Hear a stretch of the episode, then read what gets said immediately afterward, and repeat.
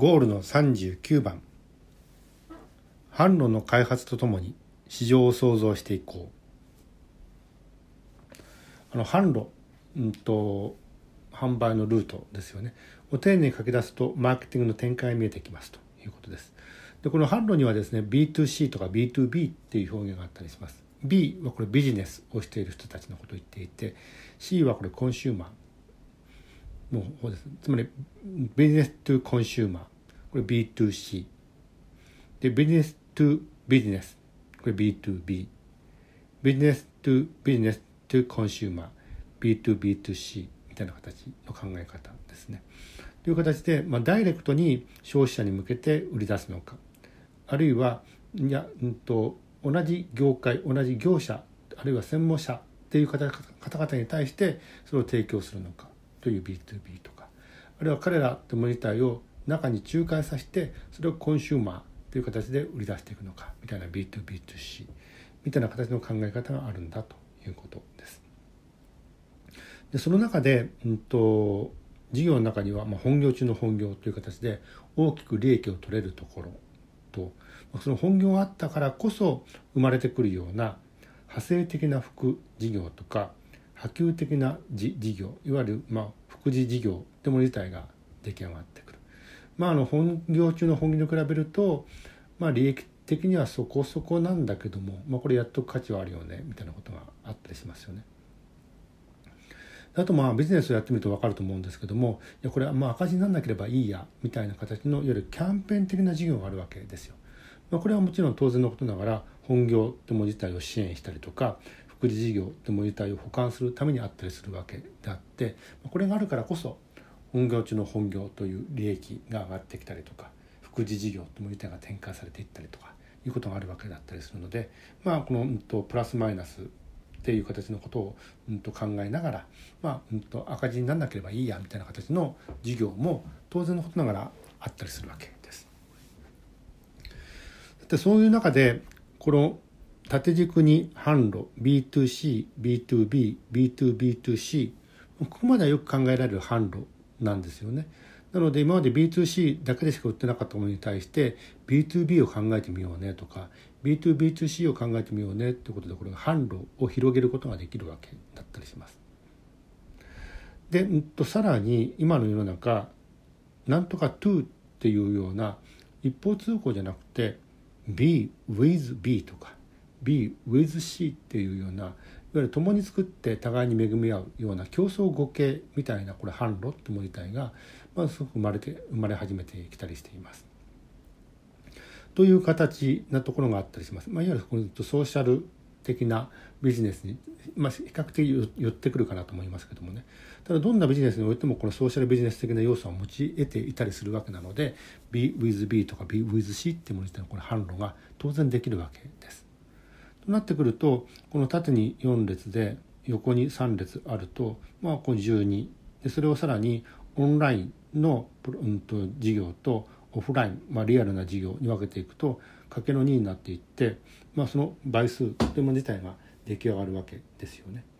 となってくるとこの、うんと、ところをどうやって埋めていけばいいんだろう見たくなってきます。もちろん最初からですね、うんと、12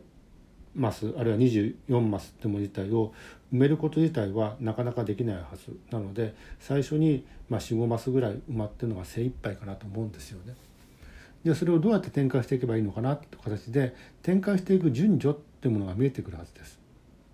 これをやった次にはあここに進んでいくと確かに展開しやすいなとかこれやってるとあこういうものが生まれてくるだろうなっていうふうに縦とか横に広がっていくもの自体を、まあ、番号で書いていけばいいわけですよね。そうすると最終的に24までの番号を触れるわけです。これによって何が分かるのか。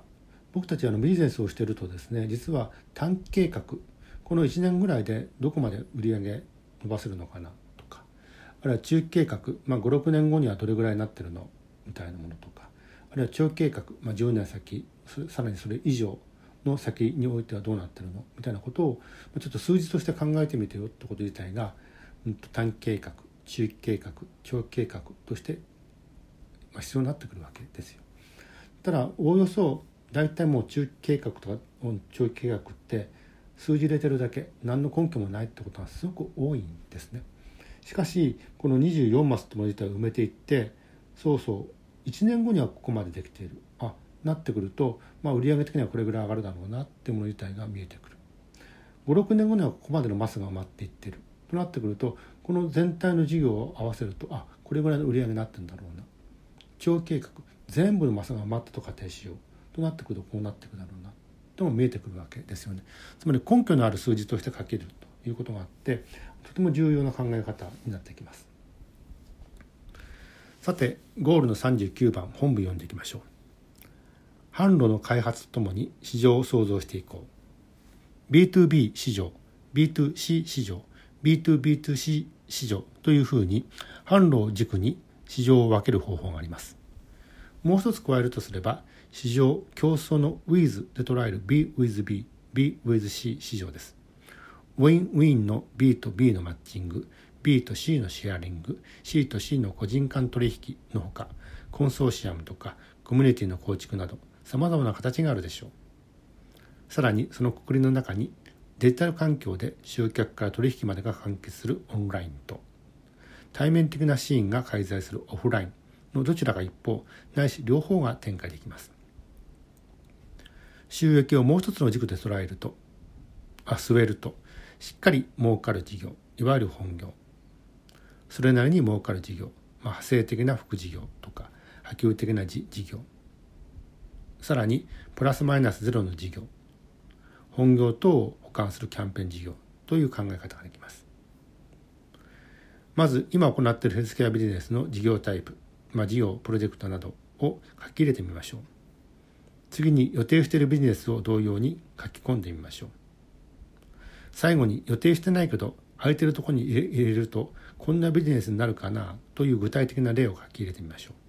すべて埋めます。その後に事業展開しやすい順序を決めます。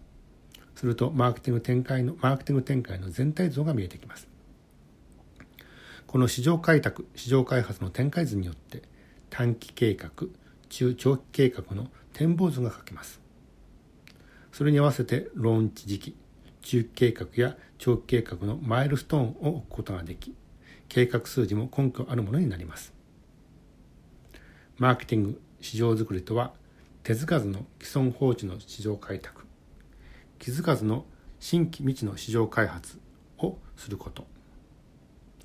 事業戦略におけるマーケティングアプローチの一つです。まあ、こんな形にですね書きました。あのまあ、実際にこの市場開拓といっても市場開発といってもこのね、うん、と手づかずとか気づかずってもの自体を、まあ、具体的にこの表の中に入れていったりするとあここが市場開拓だなここが市場開発だなともの自体が見えてくるかなと思ったりします。まあ、それによってマーケティング全体のですねこの、うん、と展望図というもの自体が描けるということになっていきます。